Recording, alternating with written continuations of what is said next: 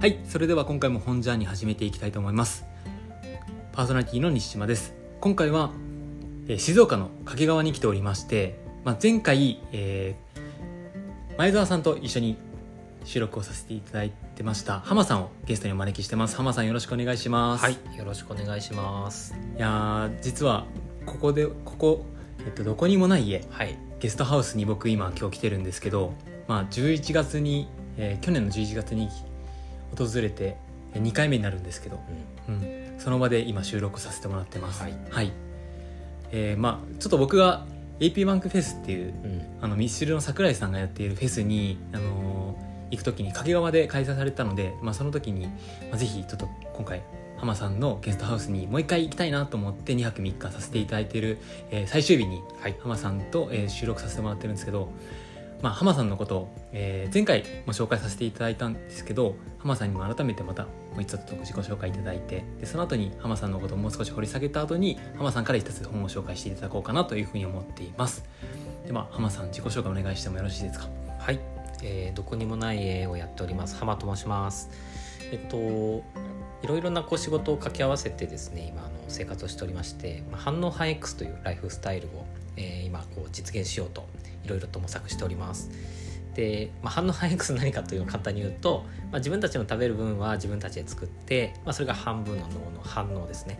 で反 X X はアルファベットの X でこう何でもよくてこう自分の好きなとこことや得意なことでこう生きていく、まあ、収入を得ていくというような、まあ、そういうこう脳とそれ以外のスキルを掛け合わせてこう暮らしていくというようなライフスタイルを反応反 X と言いますと。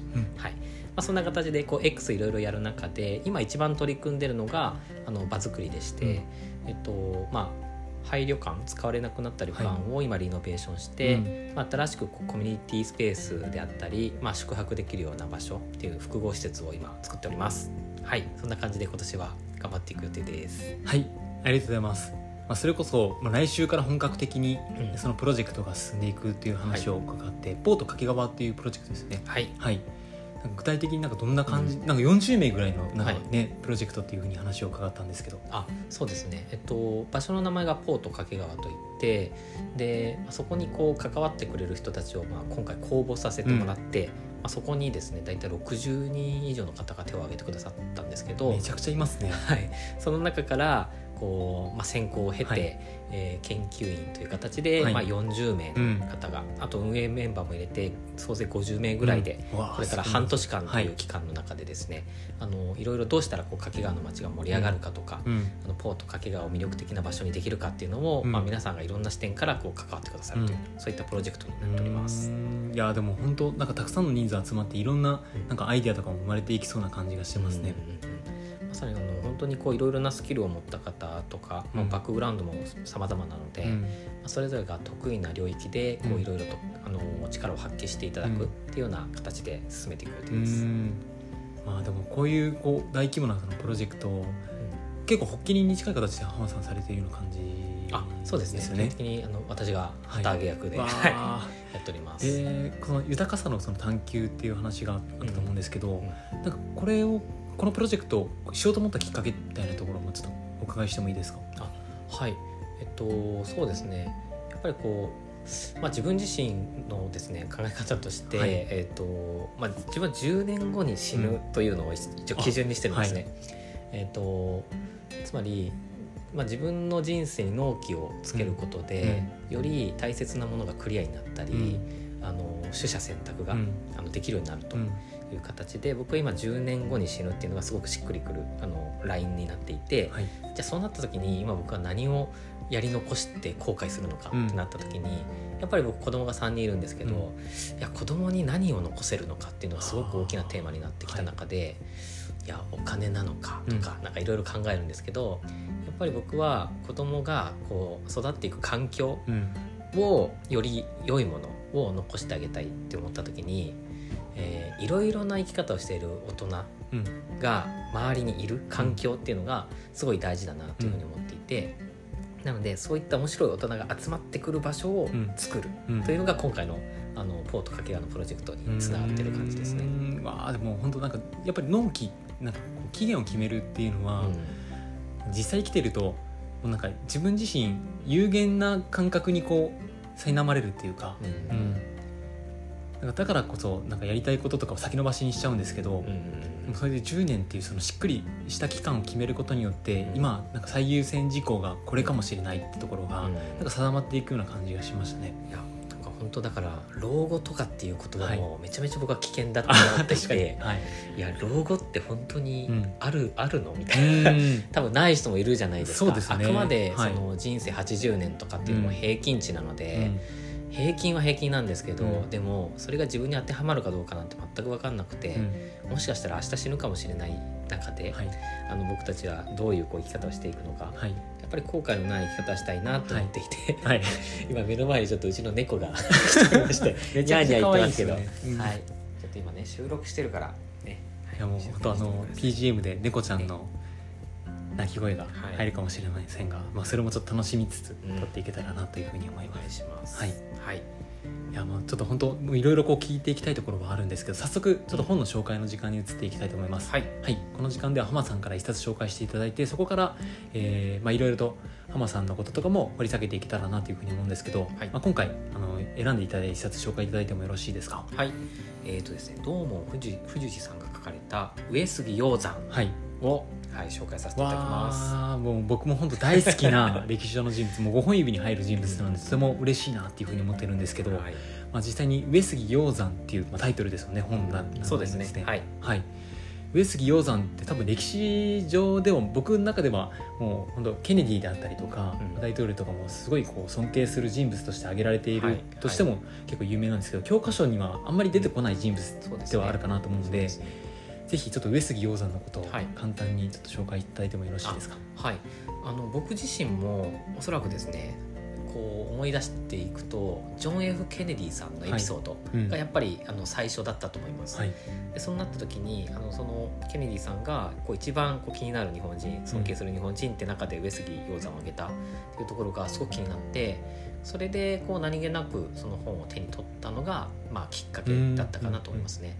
でやっぱり読み進めていくとこうすごく引き込まれるうん。その、まあ、人柄の部分とか、うん、なんかその派手なことをしてるわけではないんですけど、やっぱり信念を持って淡々とこうやり続けてきた。そしてこう思いをすごく持ってその思いを周りにこう伝播していったというか、あの伝えていったっていうところがなんかすごく僕のなんかこう尊敬できるうん。こう人物像にうん。近いあ方です。あなるほど、い、やもう本当人徳者っていう言葉がもうふさわしい方だなっていうふうに思うんですけど、まあ実際にこの人物をこう掘り下げていくとうん上杉謙信のうん。その後こう引き継いでいった先にあるこう9代目藩主だったりとかするわけですね。でもなんか上杉家ってずっとこうなんか残ってきたその子孫ではあるってわけじゃなくて養子でうん来た人物ですよね確か。そうですね。そうですね。うん、で17歳にな17歳の時に藩主になったと当だから自分が17歳の時を考えるとね。高校生の時に 藩主になってはい、あれだけのこう改革に着手しようみたいな、ういやーなかなかすごいなっていう。なんかどういうね、んうん。こう人生を歩んできたのかそれまで、うん、それをすごい気になるんですよね。いや本当そうですよね、うん。まあ、よりちょっと僕も歴史大好きなのでちょっと補足するとあの上杉家って、まあ、上杉謙信の時はもうすごいこう栄えててはい。もうかなりの領土を持ってたんですけど石田三成側についてしまったがゆえに、領土をもう本当に 8, 8分の1ぐらいに減らされてしまう中でもうん。その人人がリストラみたいな形で減らすわけではなく人は残り続けたがゆえにめちゃくちゃこう困窮してしまう藩を立て直したっていう方なんですよね。うん。まあ、本当にいろんなエピソードがあって、うん。この辺りをちょっと今から浜さんに聞いていけたらなというふうに思うんですけど、はい。浜さんがこの上杉鷹山をなんか読んでいった中でなんか特に印象に残っていたなんかエピソードであったりとか、い。お話とか言葉とかってありますか？いやーそれがいっぱいあるんですよね。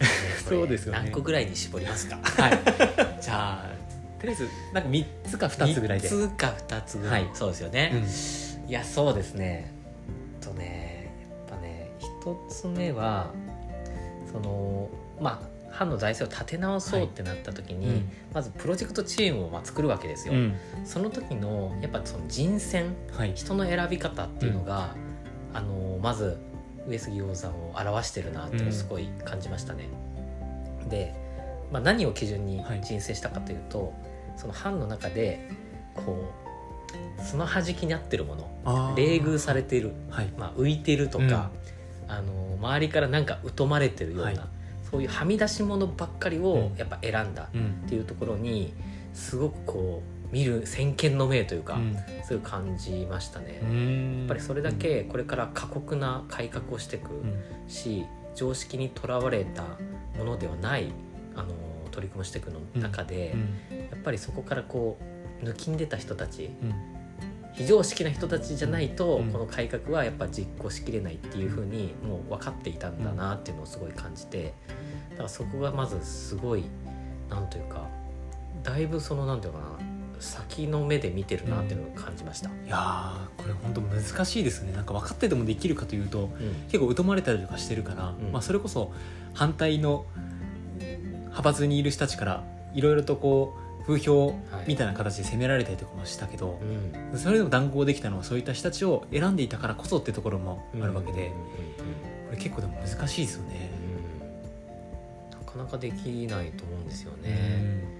そうだから常識にとらわれないっていうマインドセットがもうその最初の段階からあったっていうところが、うん。この人選に現れてるなっていやす。誰をお船に乗せるかみたいな話って、ビジョナリーカンパニーとかでも出てくると思うんですけど、はいはいはいはいでもそうやって、うん、なんか人柄とか、まあ、いろんなこう決め手とかはあるんでしょうけどでも本当にこのなんだろう立て直しをするためにはうん。何が必要なのかみたいなその優先順位をしっかりと持ってうん。なんか挑んでいったんだなっていうのはこのエピソードから伝わってきますよね。そうですね。だからそそれだけすごい危機感を持ってたってことだと思うんですよ、うん。そこがまず他の人と違うんですよね、うん。もう周りの人たちはもう慣れきっていて、まあ、なんとかなるだろうとか、まあ、後回しにすればいいだろうとか、うん。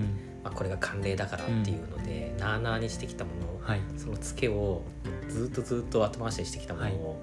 やっぱりそれをどうにかしなきゃいけないっていう危機感うんがなんかそこに現れてるんだろうなってういうのを感じました。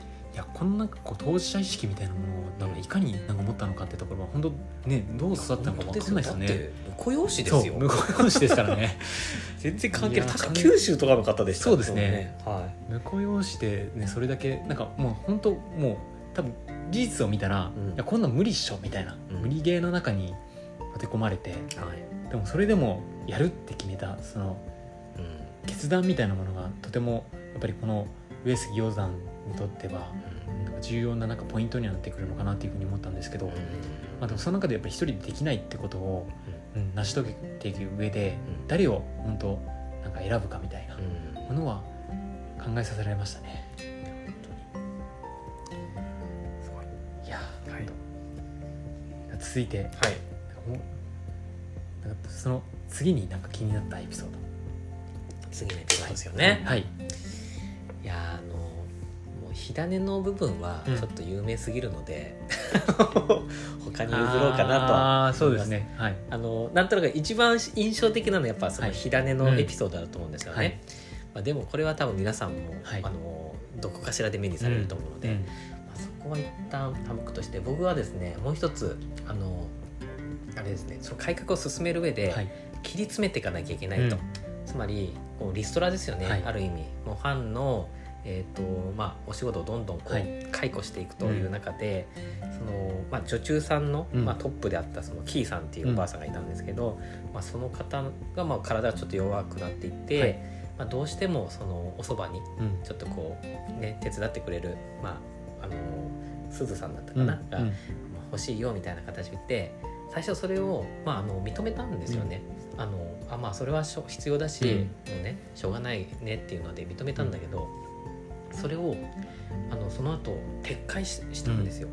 そのだから一回もう認めるよって伝えちゃって、みんなもう喜んでるんですね、うん。キーさんも水野もねおすずさんもすごいこうお互いに信頼し合ってたからもう一緒にずっとここで働きたいって思いでやってたからそれ一旦いいよって言って喜んでるところにいやすまなかったと。お私の判断が間違っていたっていうことをちゃんとこう伝えてそれを例外を認めなかったっていうところ、うん。つまりこう市場を挟まないとか、その自分たちのこう都合でうん。あの物事決めたルールを変えないっうん。ていうことをまず自分から徹底したっうんていうなんかその覚悟みたいなところはすごく印象的なエピソードでしたね。うん。なかなかできいないできないですよね。うん。一回もうみんなに周知してしまったものをうん。撤回して、でもそれは本当自分自身のなんか私利私欲みたいなものにこう敷かれずに、うん。ちゃんとその断行するなんか覚悟みたいなもの、まあ、覚悟ってことを結構使ってるんですよ本当でも上杉鷹山語る上ではうんなんかそれがふさわしいような感じはするんですけどううん。んなんかこう本当結構考えさす感慨深いなんかエピソードですよね。いや本当に、ね、なんか誰もあれに対して反論はしなかったはずなんですけど、うん。そそれでもあー筋に通筋が通ってないなっていうところで、あのそこですぐに撤回したっていうところは、その今こう朝令暮改じゃないですけど、そういった、ね、決めたことを、ね、すぐ変えるって何なのみたいな、あのそれもある中でとはいえ正しいことはうん。あのすぐにでも改めるっていう姿勢を、この時から実行されてたっていうのはすごいなと。すごいですね、うん。まあ、何よりこう例外、まあ、それこそその前提にあるこう決めていたことを、うん。自分自身のなんかこともきちんと含めて決めていくっていうことがうん。できるかどうかっていうのは現代においてもなかなか難しいんじゃないかなと。うん。本当に当事者意識が半端ないですね。そうですよね、はい。い、やーなんか当事者意識ってなんか一つなんかポイントになってくるなって思ったんですけど、うんなんか浜さんが、まあ、結構こういろんなプロジェクトに関われていてはい掛川っていうその町に対してのなんか当事者意識性みたいなのがめちゃくちゃ高いなっていうふうに僕感じたんですよ。なるほど。なんかそれってなんかどういうふうになんか培ももともと、まあ、静岡出身ではなんか終わりになるとは聞いてたんですけど、うんまあ、でも地元になんかいるからといって、うん。そうやってなんか地域のことのためになんかやっていくとはなんか限らない気がしてるんですよ。うんなんかそれってなんかどういうふうにこうなんか、まあ、さっきのお子さんの話もあったと思うんですけど、うん。なんかどこからこう自分自身の中でこう湧いてくるのか、うんなんかそんなところちょっと聞いてみたいなと思いました。ありがとうございます。えっと、それで言うとですねやっぱり僕も別に最初からこの掛川市って町にはい。思い入れがあったわけではなくて、うんあのこう今みたいな温度感で関われるようになったのってやっぱりこう徐々に変わってきたっていう経緯があるんですね。うんであの、まあ、皆さんなんかこう自分の部屋とかってお持ちだと思うんですけど、はい。まあ、持ってない方もいらっしゃるかもしれないですけど、まあ、自分のスペースってあるじゃないですか。はい。そこってなんか自分の気に入ったものを置いたりとかで自分の好きなようにレイアウトしたりして、うん。こうなんかこう自分が心地よい空間を作ろうと、まあ、すると思うんですよ。はで僕はなんかその感覚がこう広がっていった結果、うん。今その掛川市っていうところまでう、ん。あもっとこう居心地のいい街にするにはどうしたらいいんだろうっていうような、こうそういうあの考え方。で今街に対しては関わってるっていう感じになりますね。うんうんうんうんどんどん範囲が広がっていったかのような感じなんですかね。そうですね。なんで例えば僕も今こうゲストハウスやってますけど、まあ、ゲストハウスを通じてこの、まあね、敷地内のエリアとか、うんこの、まあ、地区はい。に対してはなんかこの場所があることで、まあ、こういったプラスの効果があるなとか、うん。まあ、こういった空気がこう作り出せるなとか、うん。なんかそういった形で、まあ、ある意味こう街に対してどう関わっていくかっていうのをこの場を通じ通してなんか表現してるんですけど、はいうん。まあ、それがこう徐々にこう広がっていって、うん。まあ、今はこう掛川市っていう単位でうん。今は考えられている、だから、まあ、今のところ別にその隣のねはい袋井市とか,、うんなんかそのお前だけ市までは 全然僕は意識はいってないので、はい。まあ、あくまで今僕のうんこう範囲としてはうん掛川市までは意識が広がってるなっていう感じですね。ね。徐々に本当自分自身のこうあってほしい空間がうんなんか徐々にこうまあそれがいわゆる当事者意識っていうなんかものになんかなっていったって感じなんですね。そうですねなんでその最初からすごくこう広い範囲で、はい。例えば日本とかっていう感じで当事者意識持たれてる方は、はい。多分あの国会議員になられたりとか、はい。うん。こう政治家目指されるんだと思うんですけど、うん。僕は割となんというかあの手の届く範囲からコツコツとちょっとはやっていくみたいなうん。形が性に合ってるので、うん。うん。やっぱり自分のこう温度感がまず伝わる、はい。こうあの、まあ、座右の銘で僕も一頭勝負っていう考はい。え方がすごく好きで、まあ、自分のこうそばの人たちをこうまずはあのうん。照らしてあげると、うん。まあ、その人たちがまたその周りを照らしていくと、うん。まあ、結果的にこう全体が照らされるよねっていう考え方なんですけどうん。うん。うん。うん。僕もそれはすごくしっくりきてるので、はい。まず自分の周りにいる人たちを幸せにしようとか、うん。自分のこう周りの場所を、はい。まあ、どうしたら豊かになるかなっていうのを考える方がうん。すごくこうやっていても楽しいし、うん。うん。しっくりくる感じですね。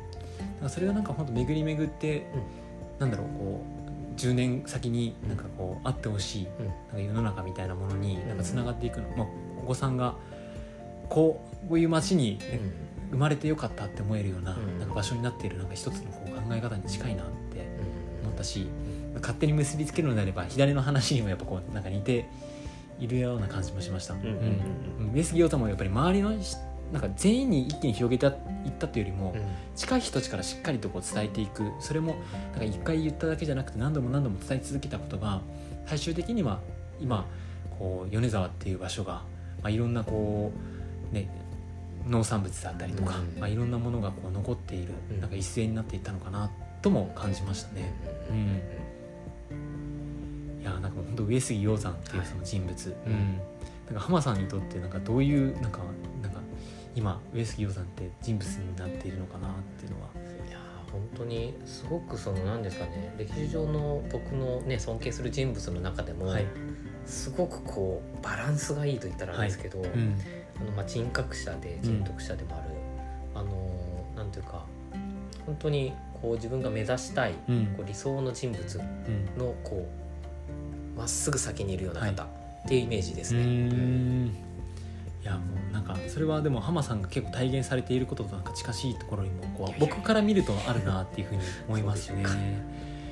いややっぱなんか、うん。まあ今日今朝お話ししてたんですけど、うんなんか子供たちに対してとか,、うん。なんか地域の人たちに対して楽しくこう生きる生き方をこう提唱するっていうことはなんか大人としてやったりとかすることもできるんですけど、まあ、僕自身もなんか伝えようとしてるんですけどでもいざ自分自身ができてるかというと、ん。なんかそうじゃなかったりとかして、でそのなんか一歩こう踏み出すためには勇気が必要だって話があったんですけど、なんか上杉鷹山もまさになんかそういった勇気をこうどんどんどんどんこう振り絞り続けた人であるなっていうふうに思うし、なんか浜さんもそうやっていろんななんかプロジェクトをこう立ち上げて回していくのもなんか勇気をこう持って断行しているところがなんかすごく重なるような感じはしました。恐縮です。